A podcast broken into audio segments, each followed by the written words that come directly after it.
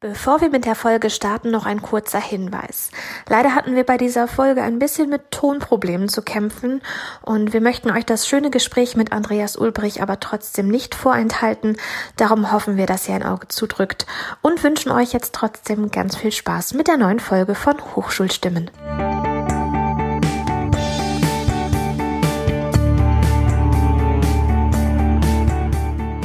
Herzlich willkommen zu einer neuen Folge von Hochschulstimmen. Wir wollen hier ins Gespräch kommen mit Lehrenden, sie persönlich ein bisschen besser kennenlernen und aber auch über Themen sprechen, mit denen sie sich in und neben der Lehre beschäftigen. Wir, das sind Julia Grafenstein aus der Hochschulkommunikation und nicht physisch an meiner Seite, aber zugeschaltet. Carsten Morisse, Professor für Medieninformatik. Und unser heutiger Gast, den habe ich Anfang des Jahres auf der Statustagung des BMBF zur Förderlinie Agrarsysteme der Zukunft getroffen. In dieser Förderlinie geht es um innovative Ansätze für die nachhaltige Agrarproduktion. Und bei dieser Veranstaltung haben wir uns zu diesem heutigen Podcast verabredet. Andreas Ulbrich, Professor für Gemüseproduktion und Verarbeitung an unserem Campus in Haste. Hallo Andreas, schön, dass du da bist. Hallo Carsten, hallo Julia. Vielen Dank.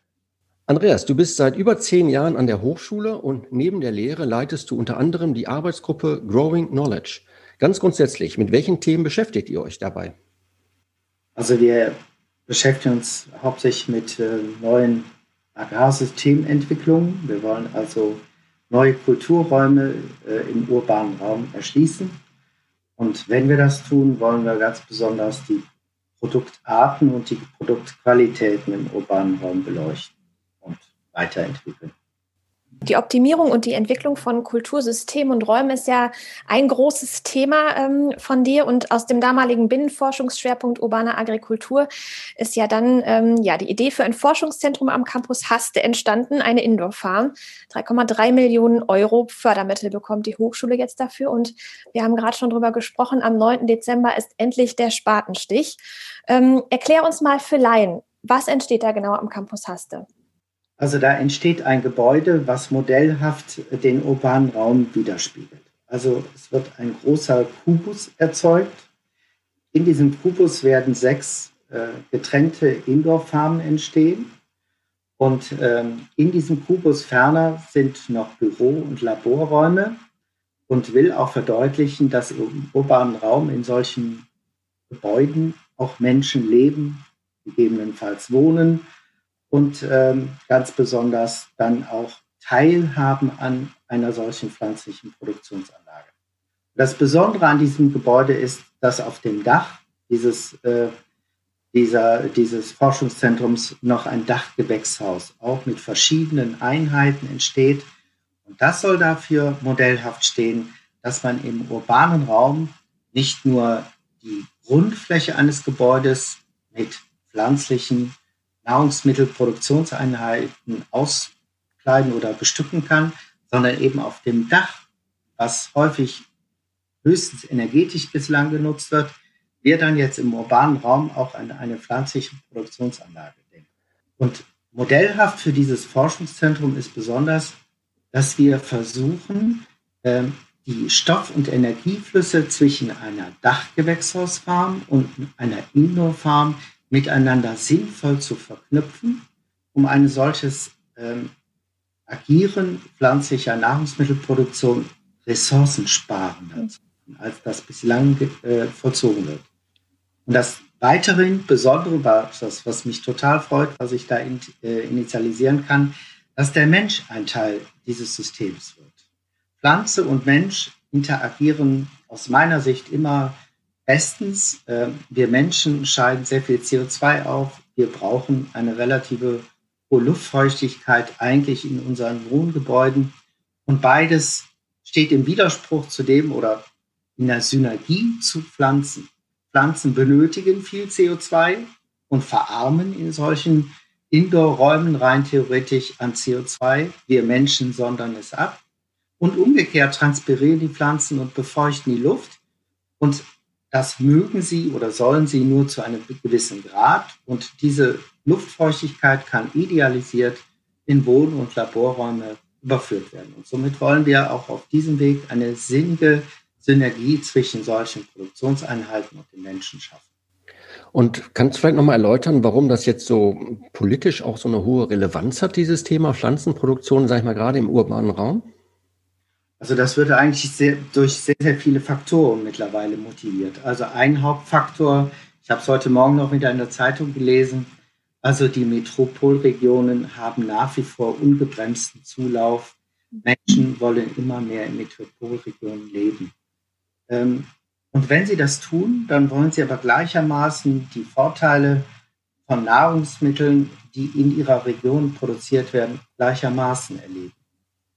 Und äh, das stellt uns im urbanen Raum natürlich oder Metropolregionen echt vor Herausforderungen. Das Land wird immer knapper ähm, und die Menschen werden immer vielfältiger und dann kommt noch hinzu, dass Menschen, die in Metropolregionen leben, auch häufig ihr Konsumverhalten mittlerweile verändern.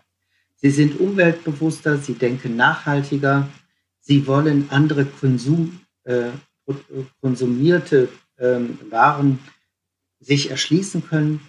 Ähm, ganz besonders auch bei der pflanzlichen Nahrungsmittel äh, oder Erschließung ist, sind da Veränderungen zu beobachten.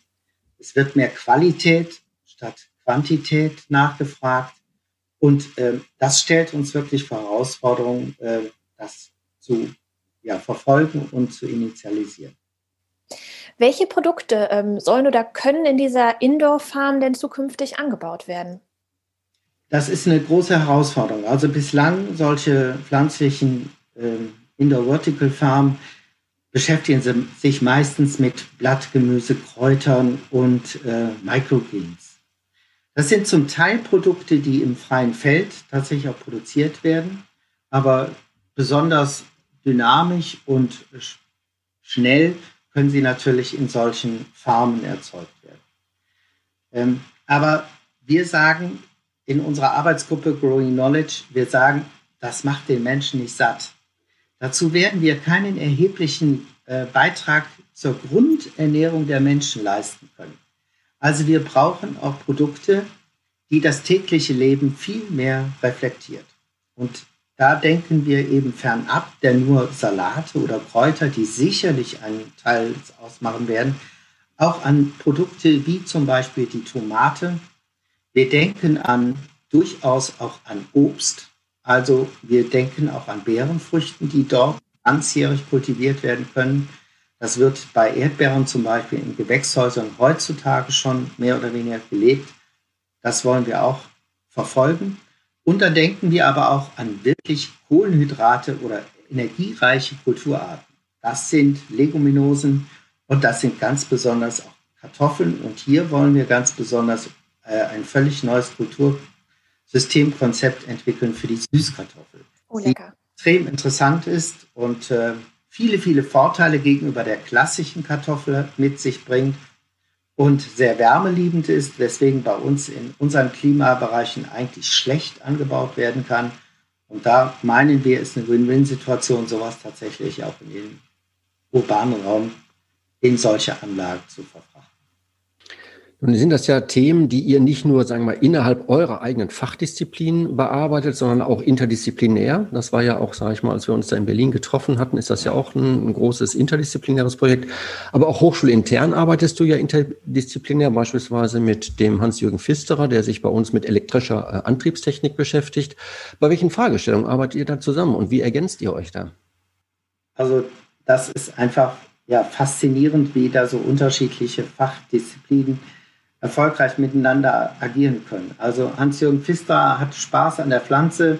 Ich sage immer, ich kann Pflanze, ich kann aber keine Energie und keine elektrische Energiesystemtechnik entwickeln. Aber ich kann adressieren, was brauchen Pflanzen, um sinnvoll und effektiv wachsen zu können. Da geht es immer in solchen Indoor-Farmen ganz zentral um Licht.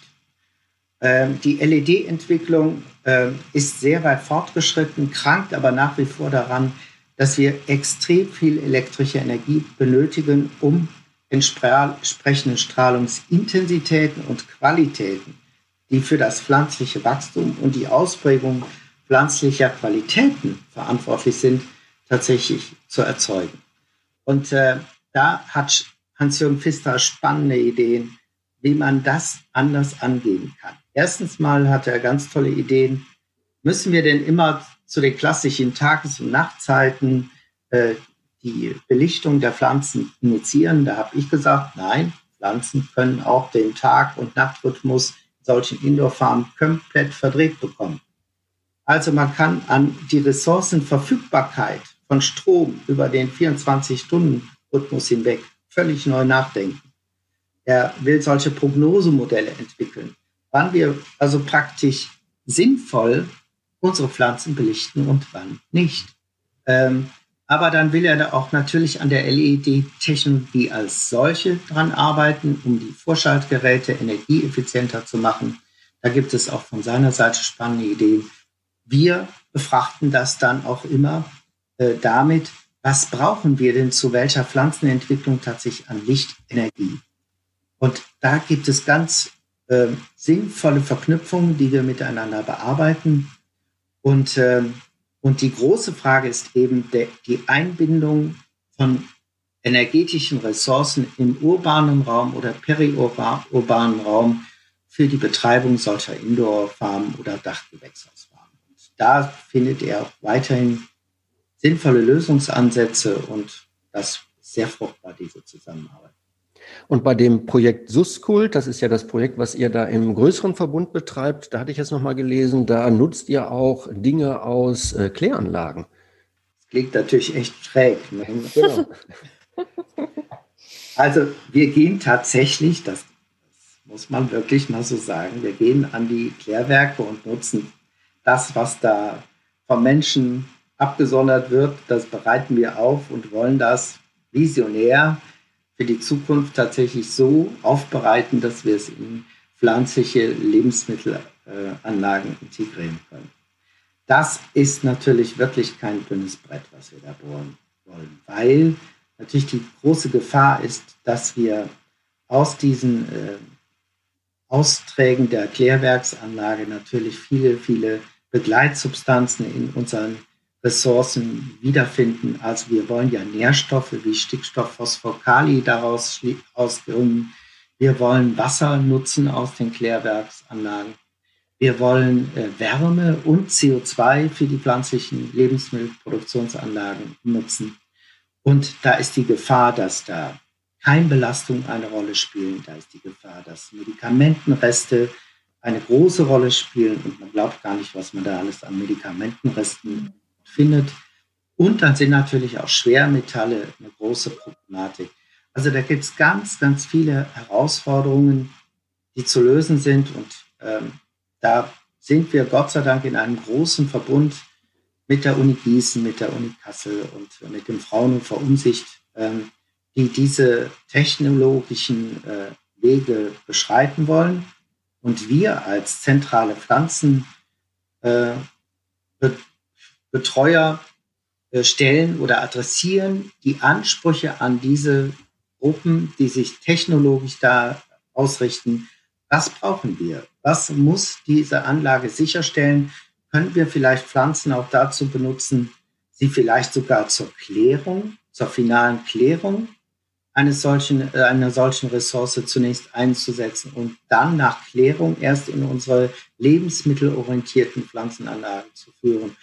Also da gibt es spannende Ideen und Möglichkeiten und die werden sicherlich, und so ist das Projekt auch ausgerichtet, es ist erstmal auf fünf Jahre entsprechend bewilligt und äh, visionär ist aber vom BMBF für diesen Call ähm, angelegt, dass es weitere fünf Jahre, wenn wir erfolgreich arbeiten, dass es weitere fünf Jahre gefordert werden soll. Das hoffen wir natürlich weil wir meinen, dass wir diese Fragen, diese Herausforderungen werden wir nicht in den nächsten fünf Jahren final erledigen. Super spannend. Wir sind gespannt, was da noch rauskommt. Ähm, Andreas, nochmal einmal zurück zu der Indoor-Farm. Kann man sagen, wann die fertig sein soll und worauf freust du dich am meisten, wenn sie denn steht? Ja, also ähm, da, der Zeitplan ist ambitioniert. Am 9. Dezember soll ja Grundsteinlegung sein. Wir sind Gott sei Dank wirklich trotz Covid-19 im Plan äh, dankenswerterweise durch das Baumanagement, äh, die einen hervorragenden Job da leisten. Unserer Hochschule kann ich nur noch mal so hervortun. Und ähm, geplant ist war eigentlich Ende 2021 fertig zu werden. Das wird uns nicht gelingen, aber wir denken sehr wohl an das Frühjahr 2022, denn abgerechnet sein muss bis Ende 2022. Also von daher müssen wir fertig werden und ich hoffe sehr, dass es geht. Ja, und ich freue mich extrem, dass wir tatsächlich in solche Indoor-Farmen tatsächlich mal reingehen können, sowohl für das Susgold-Projekt, sowohl für unsere ganzen anderen Forschungsaktivitäten, auch mit Herrn Fistra, äh, nutzen wir zurzeit Notlösungen. Wir haben Kühlkammern als Indoor-Farm umgebaut. Wir haben einen mobilen Wohncontainer als eine Indoor-Farm umgebaut. Also wir waren ganz extrem äh, kreativ, um äh, unsere Forschungsarbeiten jetzt erstmal ja, unter erschwerten Bedingungen zu realisieren. Und wenn wir dann endlich die räumlichen Aus äh, Infrastrukturen haben, würde uns das natürlich in unserer Arbeit extrem fördern. Außerdem glaube ich, ist das für unsere Hochschule echt ein, ein, ein Alleinstellungsmerkmal, dass wir an unserer Hochschule ähm, erstmalig einen solchen ähm, Forschungsansatz für den urbanen Raum tatsächlich etablieren können. Und wir damit auch für den klassischen Gartenbau, aus dem ich ja nun mal entstamme, wirklich visionär neue Themen für die Gartenbauwissenschaften uns erschließen können und zukünftig für Gärtner in den urbanen Räumen vielleicht auch eine neue Perspektive ihres Tun, ihres Produzieren, ihres Vermarktens und ihrer Wertschätzung in unserer Bevölkerung, dass wir das erreichen. Ja, definitiv. Dann, dann freue ich mich, dass ich dann demnächst neben dem ähm, Hasteraner Campusbier auch dann die Tomaten und Süßkartoffeln aus eurer Indoor-Farm kaufen kann. Ja. Aber gehen wir vielleicht noch mal einen Schritt zurück. Du ja. hast äh, Gartenbauwissenschaften studiert und uns interessieren ja sozusagen auch immer die Personen hinter diesen spannenden Forschungsthemen. Äh, ja, was hat dich dazu bewogen? Warst du immer schon ein Kind, sage ich mal, was gern im Garten war und äh, das dann sozusagen zu deinem, zu deinem Berufsziel gemacht? Oder wie bist du dazu gekommen? Ja, das, ähm, ich war schon, also Garten hatten wir leider nicht. Ähm, ich bin also in einer ganz einfachen Mietswohnung groß geworden und, aber meine Eltern haben mich schon immer kaum fassen können. Ähm, wir haben so am, am Stadtrand gewohnt und wenn man mich irgendwo finden wollte, dann fand man mich im angrenzenden Wald oder in den Grünflächen. Also ich habe ja schon von früh an äh, die Umwelt oder die Natur geliebt. Habe zwar in meinem zweiten Hobby viel musiziert, war mal ganz aktiver Geigespieler, ist also äh, der dann meiner beruflichen Entwicklung einfach dann irgendwann geschuldet zu kurz gekommen. Aber ähm, ja, und das war die Grundlage. Und dann wollte ich eigentlich schon direkt, dann habe ich die Schule ganz früh verlassen, äh, zum Unglück meiner Eltern. Bin mit 16 von der Schule, obwohl ich eigentlich natürlich, wie alle meine anderen Familienmitglieder, das Abitur machen sollte. Ähm, und ja, und dann habe ich eine Gärtnerausbildung gemacht war's. Ich war Zierpflanzengärtner dann. Aber dann habe ich festgestellt, dass mir das nicht reicht. Und dann habe ich angefangen, mir zu überlegen, wie kann ich das weiterverfolgen. Und, und dann war die Basis gelegt, dass ich dann äh, tatsächlich ein FH-Studium in Weinstefan gemacht habe. Und von da aus ging es dann eigentlich los. Also von Weinstefan bin ich dann erst ja, weil ich dann nicht direkt an die Universität gehen wollte. Ich habe mich da mit biologischem Pflanzenschutz in Weinstefan auseinandergesetzt, fand da einen ganz tollen, mich wirklich fördernden Professor für Gemüsebau. Ähm, das hat mich fasziniert, was der da mit kleinsten Mitteln auf die Beine gestellt hat für die Gärtner. Ähm, ja, und von da aus bin ich dann bin ich zu der Entscheidung gekommen, noch weiter zu machen und was ging ja, das ging früher nicht so einfach, wie das heute geht, mit Bachelor und Master, das gab es ja damals nicht. Und als FH-Absolvent konnte ich nicht einfach in die Wissenschaft äh, gehen. Das ging gar nicht. Und äh, dann musste ich diesen Umweg gehen, ein, noch ein Universitätsstudium anzuschließen. Das ging aber nicht so schnell, deswegen bin ich erstmal für eine gewisse Zeit nach Cambridge gegangen und habe dort in einem Gemüsebauinstitut einer Art Bundessortenamt in England gearbeitet und bin dann nach Hannover und habe dort nochmal Gartenbauwissenschaften studiert, ein zweites Mal. Mhm. Aber das allerdings sehr kurz. Also ich habe Gas gegeben, weil ich eben auch kein Geld hatte. Ähm, ich habe statt vier Jahre äh, oder neun Semester habe ich das in zwei, ähm, zwei Jahren äh, fertig gemacht, inklusive Diplomarbeit. Und dann schloss sich die Promotion an im Gemüsebau und da habe ich mich dann wirklich endgültig dem Gemüsebau verschrieben und habe mich mit der Salatgruppe beschäftigt. Ja. Und dann ging es so weiter. Ja. ja. und nach der, nach der, der, der Promotion dann ja, äh, was man denn dann, so dann eine Station bis sozusagen hier zur Hochschule zurück? Oder ich weiß nicht, hast du die Hochschule, äh, Hochschulwelt mal verlassen? Ja, äh, nee, eigentlich nicht, nein. Also nach der Promotion in Hannover bin ich, ähm, habe ich eine Lehr- und Forschungsstation der Uni Bonn geleitet, äh, ähm, für zehn Jahre, auch für die Gemüse, für den Gemüsebau und habe mich dann dort begonnen, sehr stark auf die Produktqualität zu fokussieren. Äh, das hat mich schon immer äh, angetrieben, nicht nur Masse zu produzieren, sondern äh, ich wollte immer den Produkt, Produkten so viel wie möglich der Leistungsfähigkeit der Kulturpflanze mit hineinbringen. Und Pflanzen reagieren ganz toll auf Umweltfaktoren und das hat mich schon immer fasziniert. Ganz besonders bei der Tomate und bei der Gurke. Und an der Tomate habe ich ja dann auch weiter gezüchtet bis aktuell.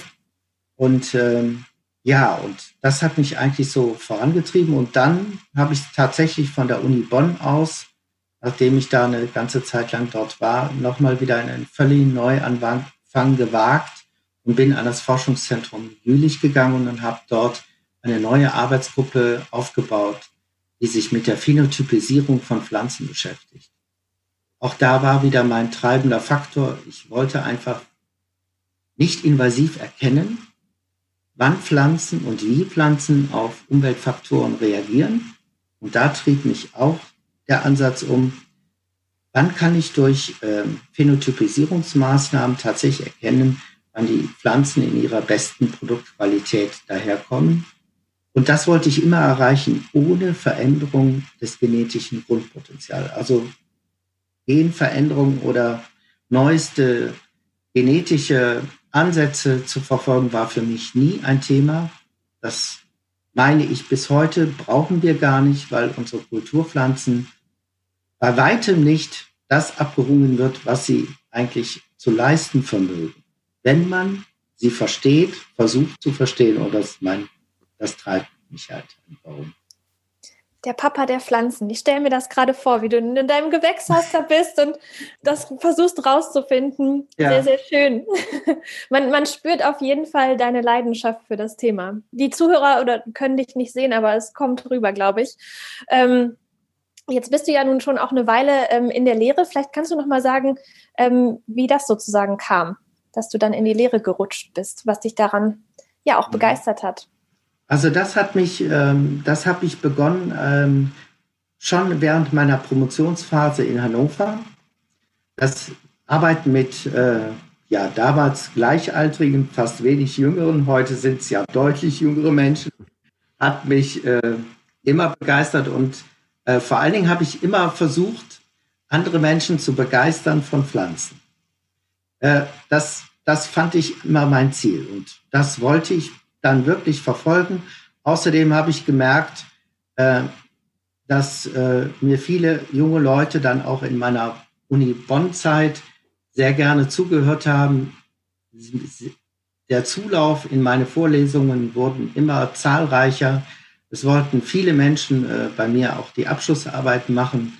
Und äh, selbst als ich an das Forschungszentrum Jülich gegangen bin und ich eigentlich mit der Lehrverpflichtung gar nicht mehr in Kontakt hätte treten müssen, habe ich das aus Jülich noch weiter äh, gemacht, weil mich das, ja, weil das echt sehr zufrieden macht, äh, das Wissen, was man sich über die Jahrzehnte selbst angeeignet hat, anderen äh, zuteil werden zu lassen. Und das hat mich dann auch bewogen, tatsächlich vom Forschungszentrum Jülich, wo ich extrem zufrieden war, was Forschungsarbeiten anging, da ganz tolle Projekte anstoßen können. Aber das hat mich nicht letztendlich zu 100 Prozent befriedet. Ich habe immer vermisst, äh, mit Studierenden tatsächlich mehr zu interagieren. Und das hat mir, mich dann wirklich bewogen, nach langem Zaudern tatsächlich den Ruf hier in Osnabrück anzunehmen. Und jetzt bist du schon über zehn Jahre hier. Jetzt bin ich schon sogar zwölf Jahre hier. Ja. Ja, und äh, bin ganz begeistert, dass so viele Studierende in meine Module gehen, dass wir eine Arbeitsgruppe haben aufbauen können, die ganz, ganz viele junge Leute besetzen, die aus den unterschiedlichsten Studiengängen mittlerweile bei uns mitmachen. Das ist eben auch das Tolle. Es sind nicht nur Naturwissenschaftler, sondern ja, wir haben auch Sozialwissenschaftler bei uns in der Arbeitsgruppe, die das Thema urbane Agrikultur natürlich von einer ganz anderen Seite mit begleiten und uns auch befruchten in unserem Tun. Das heißt, diese Erkenntnisse äh, aus den Forschungsprojekten fließen auch direkt in deine Lehre wieder ein. Ich sag mal, in so eine klassische Vorlesung, also da können die Studierenden direkt sozusagen vom Puls der Zeit profitieren. Ich denke mal, deine Veranstaltungen sind dann irgendwie auch, wie du es gerade schon sagtest, gut besucht, auch bei den vielleicht von klassischen landwirtschaftlichen Betrieben kommenden Studierenden. Ja, also es, äh, sehr viele Landwirte sind mittlerweile in meinen Vorlesungen.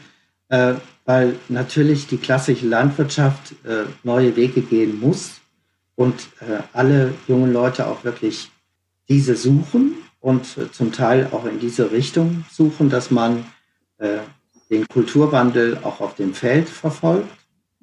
Ähm, ja, und dann sind aber auch viele Studierende aus ja, zum Beispiel Ökotrophologie, Lebensmittelproduktion, äh, die einfach ja, Interesse haben, an dem Produkt, Produkt Gemüse. Und dann natürlich auch aus der Bioverfahrenstechnik.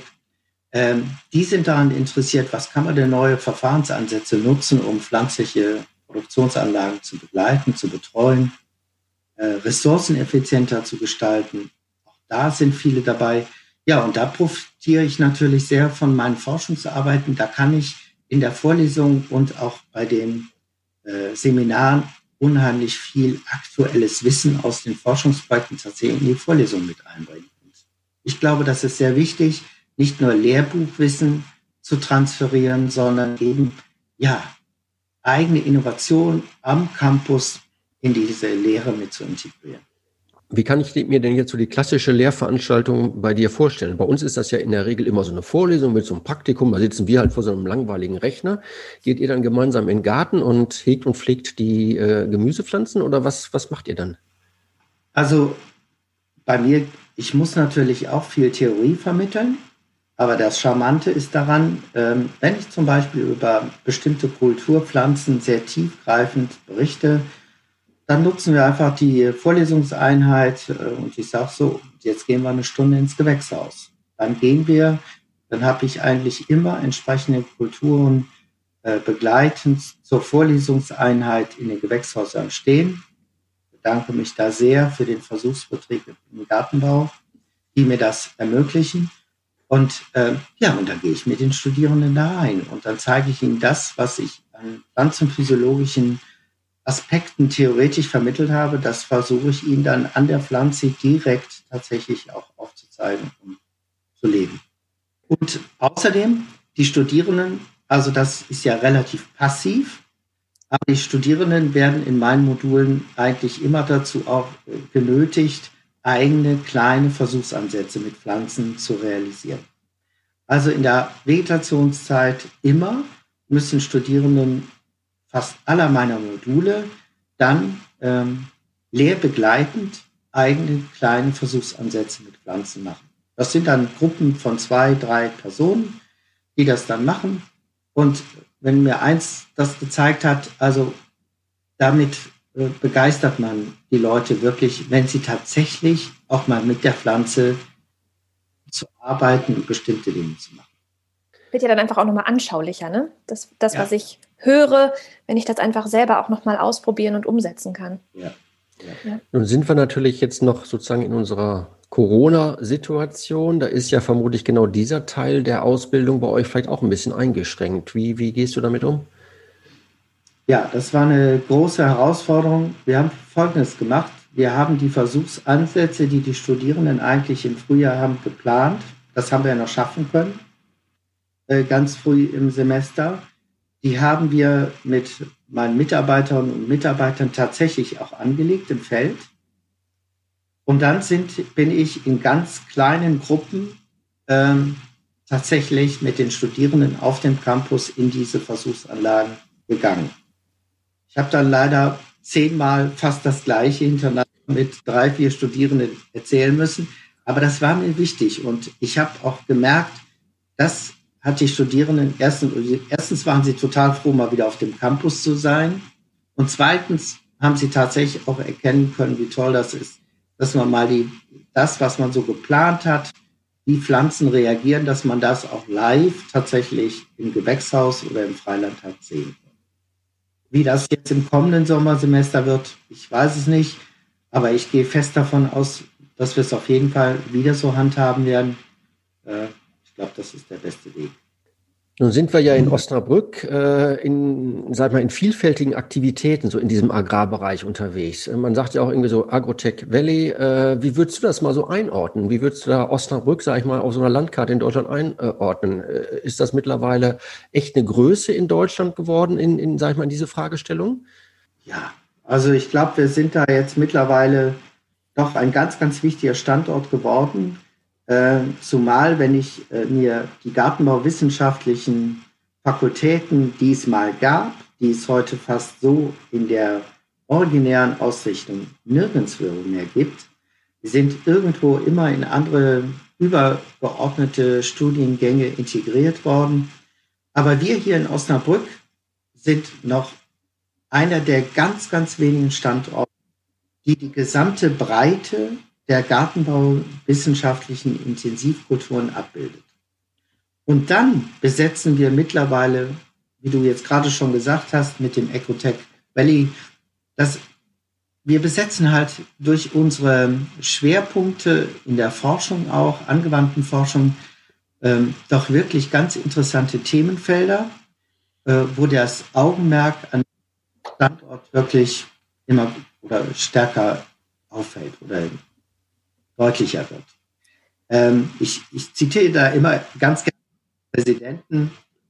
Ähm, Herr Bertram hat immer gesagt, ähm, er möchte ganz gerne äh, das Wein des Nordens sein.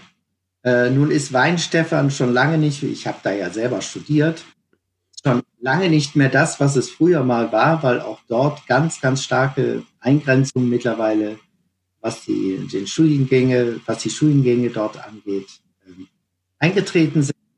Und von daher, glaube ich, müssen wir diesen Wettbewerb gar nicht mehr anstrengen. Wir können das sehr gelassen sehen. Wir sind hier in Osnabrück wirklich ein ganz entscheidender Standort. Ja, wir müssen noch mal ganz kurz erklären, vielleicht kannst du noch mal eben zwei Sätze dazu sagen, Agrotech Valley für alle Zuhörer, die das nicht kennen. Was verbirgt sich dahinter? Also da bin ich selbst immer nicht ganz so sicher, weil ich da wirklich ganz selten mit zu tun habe. Ich habe da neulich oder Initiativvortrag gehalten, in dem ich meine äh, Forschungsaktivitäten dort vorgestellt habe. Also ich habe das Agrotech Valley so wahrgenommen, dass es ein Zusammenschluss des, ja, des, des Osnabrücker ländlichen Raumes mit den namhaften Unternehmen, die für die Agrarwirtschaft hier verortet sind. Es gibt ja hier ganz, glaube ich, ganz, ganz viele große Global Player der Agrarwirtschaft äh, aus technischer Sicht. Und die haben sich dort alle zusammengeschlossen, haben einen Verein, Verband gegründet und äh, ja, und suchen nach Mitteln und Wegen, äh, die Region, ich glaube, nachhaltig zu fördern. Und da spielt die Hochschule Osnabrück in dem Kontext, glaube ich, eine bedeutsame Rolle. Ja, wir haben auch eine Folge mit dem äh, Arno Ruckelshausen schon mal aufgenommen. Also ja. kann man das auch alles nochmal genau nachhören. Andreas, du hast eingangs gesagt, ähm, du hast früher auch mal gerne Geige gespielt. Mhm. Ist, Musik, ist Musik immer noch dein Ausgleich ähm, zur Hochschule oder was würdest du sonst sagen, wenn du dich nicht gerade um die Pflanzen kümmerst und in der Lehre bist? Was machst du sonst gerne? Also dann gehe ich in der Tat, es klingt ziemlich langweilig, auch wieder gerne. Ich habe mittlerweile einen wunderschönen Garten hier an meinem Heimatstandort Äh, da baue ich sogar im kleinen Teil ein bisschen Gemüse an äh, und natürlich Obst. Also ich bin einfach sehr gerne in der Natur. Also hier ist die Eifel nicht weit. Ähm, wenn ich, äh, wenn ich auch in den Urlaub gehe, sind das immer eher landschaftlich reizvolle Regionen. Wir reisen sehr gerne nach Skandinavien, wo es nicht so viele Menschen gibt, aber sehr viel Natur. Ähm, das zieht mich immer. Ähm, das ist auch mein Hobby. Also ja, natürlich äh, Sport, mache Sport, äh, äh, nennenswerte. Und ich musiziere auch noch bei Bedarf, wenn ich Spaß und Laune habe. Aber wenn ich ehrlich bin, ist das eigentlich, die, treibt mich auch in meiner Freizeit die Pflanze. Natur und Reisen, das können Carsten und ich sehr gut nachvollziehen. Genau. Schön. Also wenn du jetzt nochmal so deinen, deinen bisherigen Werdegang betrachtest, gab es da so besondere Augenblicke, vielleicht auch besondere Personen, die dich da äh, in einer gewissen Art und Weise inspiriert haben und zu dem gemacht haben, der du heute bist? eine Person ganz besonders, also das war der entscheidende Mensch in Freising, dieser Herr Professor Frenz, der war eigentlich der Motor. Der hat mir immer gesagt, ähm, Herr Ulbricht, Sie können viel mehr. Ich habe früher immer daran gezweifelt. Ich war nicht so der von den Noten und von den Abschlüssen her nicht nie so der super Hecht. Ähm, ich habe mir das immer schwer erkämpfen müssen, aber der hat immer gesagt, Glauben Sie an sich, machen Sie das und äh, nutzen Sie Ihre Ideen. Und äh, ja, das habe ich dann eigentlich irgendwann immer mehr getan und habe Selbstvertrauen gewonnen, habe mir das wirklich über die Jahrzehnte echt, ja, ich glaube, hart erarbeiten müssen, weil mir das nicht zufliegt. Ich sage das auch immer ganz frankenfrei den Studierenden. Man muss kein Einserkandidat sein, um einen ganz tollen und interessanten Lebensweg und Berufsweg einzuschlagen. Man muss einfach an seine Sachen glauben und sie konsequent verfolgen. Ja, und das war so der Motivator damals und das versuche ich heute in hoffentlich sehr ähnlicher Art und Weise ähm, an die jungen Leute, die äh, mitbegleiten, weiterzugeben. Äh, und ich glaube, das trägt schon sehr viele Früchte. Sehr schön. Ich sage immer, Noten, die sagen ja erstmal was darüber aus, wie äh, Schüler und äh, Einrichtungen zusammengepasst haben. Nicht das wirklich die Leistungsfähigkeit. Ja. Das, das ist ja. auch ein guter Satz, ja. Genau. ja, ich dachte das auch, auch mit Blick auf meine persönliche Biografie. Ja, das war auch ja? sonderlich gut in, in also. der Kindheit.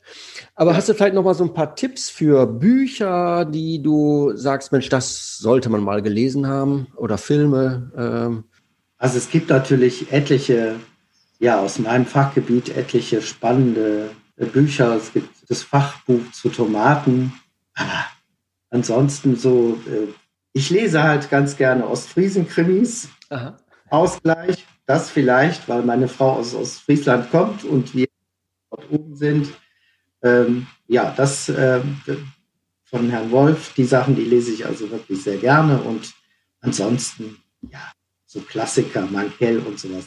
Wunderbar. Der Mörder ist ja immer der Gärtner und äh, genau. lese ich gerne Krimis. Sehr schön. Andreas, du hast eben, ähm, als Carsten dich fragte, wer dich in besonderem Maße inspiriert hat, hast du schon eine total schöne Erfahrung ähm, so aus deinem Leben geteilt. Wenn du dir jetzt äh, vorstellst, du bist schon am Ende deines Lebens angekommen und ähm, ja, es existiert nichts mehr von dir, was du mal aufgeschrieben hast oder mal ähm, ja irgendwo aufgenommen hast. Und du hast aber die Möglichkeit, nochmal auf Papier drei Dinge aufzuschreiben, die du so ja aus deiner gesamten Erfahrung ähm, den Menschen mitgeben möchtest. Was würdest du aufschreiben? Wow, das ist jetzt aber echt. Das ist aber eine Frage, Julia. Ja, zum Schluss nochmal. Das sind so drei Dinge. Ja, also wie gesagt, ich finde äh, die Liebe zur Natur wäre mir ganz wichtig zu Pflanzen, äh, dass man Pflanzen beobachtet, ähm, wie sie gedeihen, wie sie wachsen und was ihnen gut tut oder weniger gut tut. Das ist mir immer ganz wichtig. Ja, und, und was vielleicht wirklich wichtig ist, ähm, die Aussage auch, dass man an sich glaubt, wenn man äh, so in den Naturwissenschaften unterwegs ist, dass so diese angewandten Wissenschaften wofür wir ja hier als Hochschule wirklich eins zu eins stehen, ganz spannende Entwicklungen so für uns Menschen und für die Gesellschaft vorantreiben können. Das wären eigentlich so mir wichtige Dinge, die vielleicht mal über meine Zeit hinaus auch gerne weiterverfolgt werden sollen. Vielen lieben Dank. Da kam heute ganz viel Leidenschaft drüber. Ich habe total Lust bekommen, äh, zu Gärtnern und was Handwerkliches in der Natur zu machen. Vielen, vielen lieben Dank, ähm, ja, dass du uns mitgenommen hast, von deinen Projekten erzählt hast und ähm, ja, uns ein paar persönliche Einblicke gewährt hast. Ich freue mich Schön, auch schon auf die, auf die, Süßkartoffeln, die dann demnächst kommen und die Tomaten. Auch von meiner Seite ja. ganz herzlichen Dank. War schön. Sehr gerne. Freut mich. Vielen Dank an euch beide.